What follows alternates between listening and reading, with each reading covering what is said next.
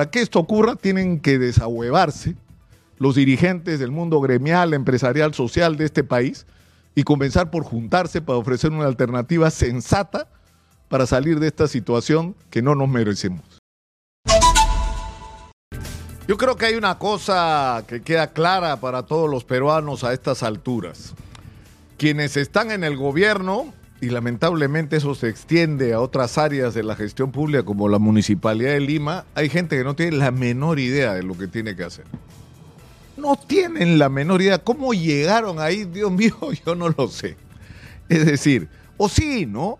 Porque todo tiene una explicación. O sea, ¿qué hace la señora Dina Boluarte, presidente? Yo les voy a explicar qué es lo que hace.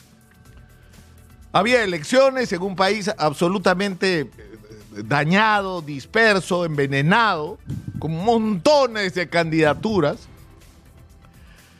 Eh, y había, eh, bueno, estos partidos pues que alquilan, tú con un billete te, alquilas o te compras un partido, ya puedes ser candidato a la presidencia o a lo que quieras, ¿no? pero había un partido Perú Libre que tenía un problema, no tenía el candidato porque su jefe Vladimir Cerrón estaba sentenciado. De ese partido era militante la señora eh, Dina Boluarte, que era un partido que dicha sea de paso y hasta donde recuerdo es el único partido de los inscritos, por lo menos en ese momento, que reclamaba la ideología marxista-leninista como su sello ideológico de identificación. Eh, de ahí era dirigente la señora, no era militante, era dirigente la señora Dina Boluarte o sea, del Partido Marxista-Leninista Perú Libre. Eh, pero no tenían candidato. Y había, por otro lado, un profesor eh, con ambiciones políticas que se había hecho muy popular gracias a la huelga magisterial que tuvo al país en vilo, eh, pero que por otro lado puso en el centro de atención un problema real, que era la tremenda crisis de la educación peruana. el profesor Castillo se volvió popular en el mundo sindical, en el mundo, digamos, de eh, movimientos sociales, pero él no tenía partido. Y tuvo la intención de inscribir el partido de los maestros, pero no le alcanzó el tiempo ni los recursos y les cayó encima la pandemia. Entonces, por esas circunstancias de la vida, el profesor Castillo empezó a recorrer partido tras partido. Y pudo terminar en cualquiera si otros partidos le hubieran dado lo que él quería. Es más, él aspiraba eh, a que lo pongan en la plancha y a ser eh, candidato para participar en una, en una, conseguir una curul para él. Y, pensaba que lo máximo que podía lograr era meter a algunos maestros congresistas y nada más. Pero sin saberlo se sacó la lotería con Vladimir Cerrón que le dice tú puedes ser el candidato a la presidencia y se sacó también la lotería Vladimir Cerrón que también soñaba con el oportunismo que lo caracteriza, él puso a Belmont, o sea, Cerrón puso a Belmont de candidato en Lima, porque el Colorado es un personaje recontra popular, ¿no? Eh, es decir, que pudo hasta ganar las elecciones de Lima usando a Ricardo. Eso no hubiera durado un mes, ¿no es cierto? Ese acuerdo, porque todos sabemos que el Colorado no se deja pisar el poncho, pero eh, lo cierto es que Cerrón pensaba colgarse del saco del profesor Castillo, de la chompa del profesor Castillo, del sombrero del profesor Castillo, y meter pues algunos congresistas y tener su, su espacio ahí, ¿no? Y inexplicablemente pasaron a la segunda, no inexplicablemente, por el desmadre que es la política peruana, el fraccionamiento total, pasaron a la segunda vuelta con 19% de los, con mucho menos del universo electoral, 19% ¿ah? es el porcentaje de los votos válidos, pero si calculan los votos reales están bastante por debajo de eso. Y Keiko pasó con 11. Y en el Perú ya se sabe que si quieres ser presidente, lo único que tienes que hacer es pasar a la segunda vuelta con Keiko. Cualquiera le gana a Keiko en la segunda vuelta. Eso está probado históricamente, ¿no? Y no sé por qué la señora insiste. Pero lo cierto es que llegan al gobierno y hay gente que entra en pánico. No, el comunismo, ¿qué comunismo? Por Dios, ¿qué comunismo? Yo lo advertí acá desde antes de las elecciones. el principal riesgo que había con Vladimir Cerrón y con el profesor Castillo era la improvisación, la ineficiencia y la corrupción. Está dicho, está grabado.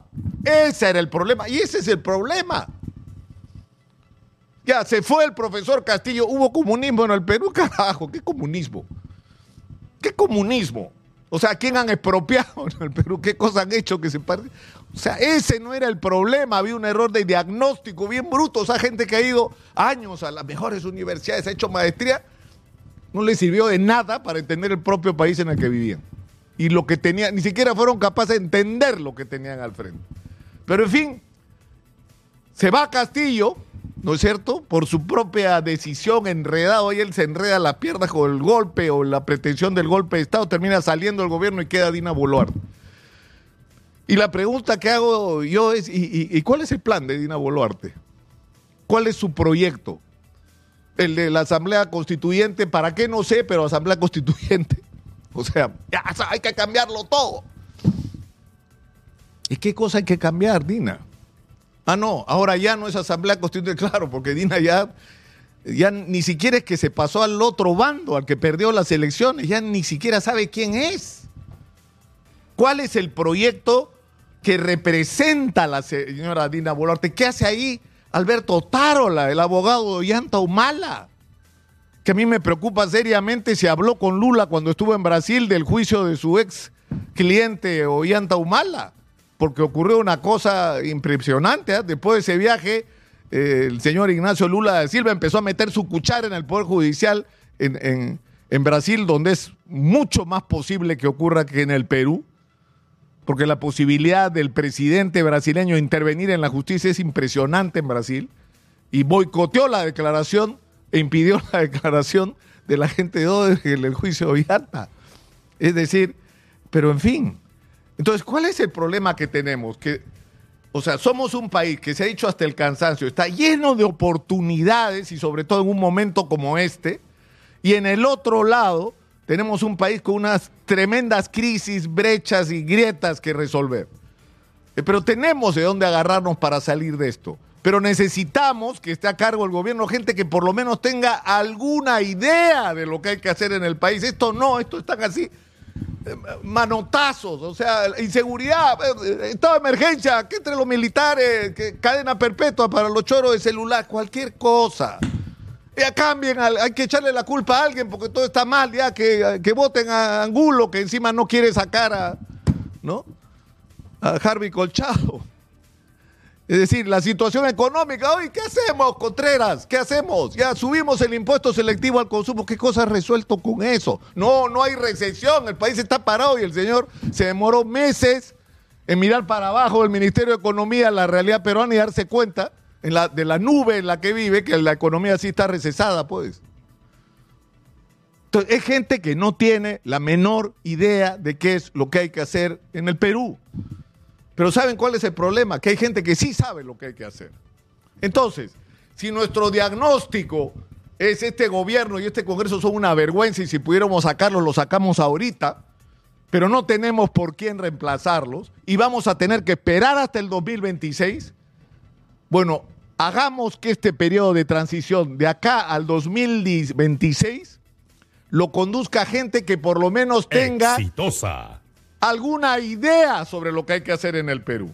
Yo todos los días en este programa, en el, Manuel Rosa más temprano, escucho todos los días a gente proponiendo qué es lo que hay que hacer, a gente que nos dijo lo que había que hacer para prevenir el fenómeno del niño.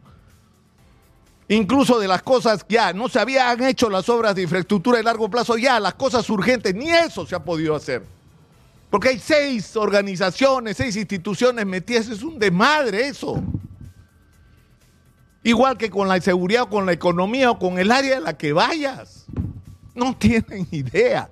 Entonces yo creo que ha llegado, estamos en un punto en que la señora Dina Boluarte tiene que hacerse una.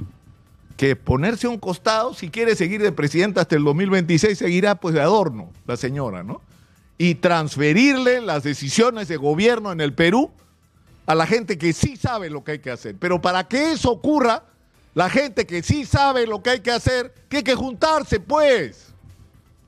Tiene que juntarse, tiene que ofrecer una alternativa, tiene que eh, imponer la agenda. Vamos a hacer un plan de 20 años, como dice todo el mundo que tiene cerebro en este país y que lo usa, dicho sea de paso, para pensar y no para otras cosas.